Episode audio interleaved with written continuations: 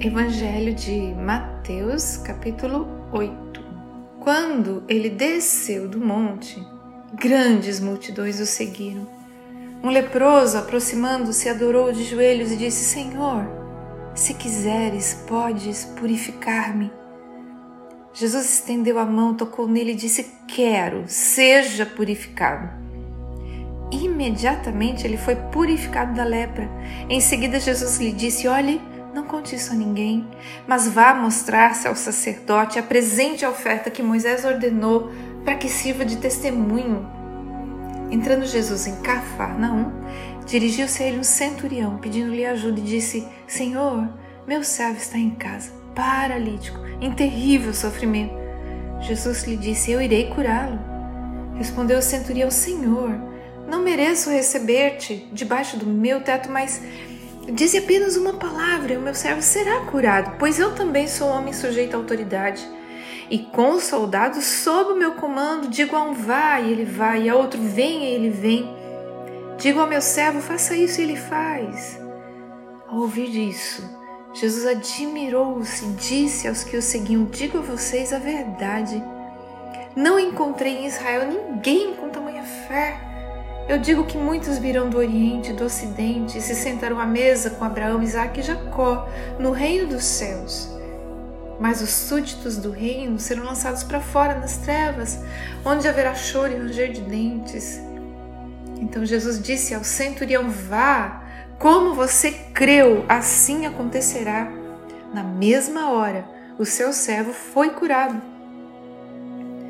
Entrando Jesus na casa de Pedro, viu a sogra deste de cama com febre. Tomando-a pela mão, a febre a deixou. Ela se levantou e começou a servi-lo. Ao anoitecer, foram trazidos a ele muitos endemoniados, e ele expulsou os espíritos com uma palavra e curou todos os doentes. E assim se cumpriu o que fora dito pelo profeta Isaías. Ele tomou sobre si as nossas enfermidades e sobre si levou as nossas doenças. Quando Jesus viu a multidão ao seu redor, deu ordens para que atravessassem para o outro lado do mar. Então o mestre da lei aproximou-se e disse: Mestre, eu te seguirei por onde quer que fores. Jesus respondeu: as raposas têm suas tocas e as aves do céu têm seus ninhos, mas o filho do homem não tem onde repousar a cabeça. Outro discípulo lhe disse: Senhor, deixa-me ir primeiro sepultar meu pai. Mas Jesus lhe disse: Siga-me e deixe que os mortos sepultem os seus próprios mortos. Entrando ele no barco, seus discípulos o seguiram. De repente, uma violenta tempestade abateu-se sobre o mar de forma que as ondas inundaram o barco. Jesus, porém, dormia. Os discípulos foram acordá-lo, clamando: Senhor, salva-nos, vamos morrer. Ele perguntou: Por quê? Vocês estão com tanto medo, homens de pequena fé.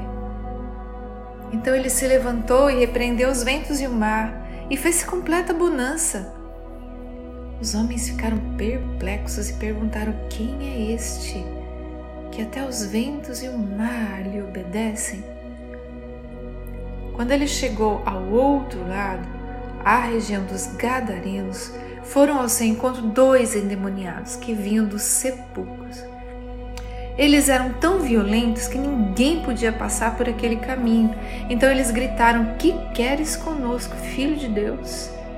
Vieste aqui para nos atormentar antes do devido tempo? A certa distância deles estava passando uma grande manada de porcos. Os demônios imploraram a Jesus: Se nos expulsas, manda-nos entrar naquela manada de porcos. Ele lhes disse: Vão. Eles saíram, entraram nos porcos e toda a manada atirou-se precipício abaixo em direção ao mar e morreu afogado. Os que cuidavam dos porcos fugiram, foram à cidade e contaram tudo, inclusive o que acontecera aos endemoniados, e toda a cidade saiu ao encontro de Jesus. E quando viram, suplicaram-lhe que saísse do território deles.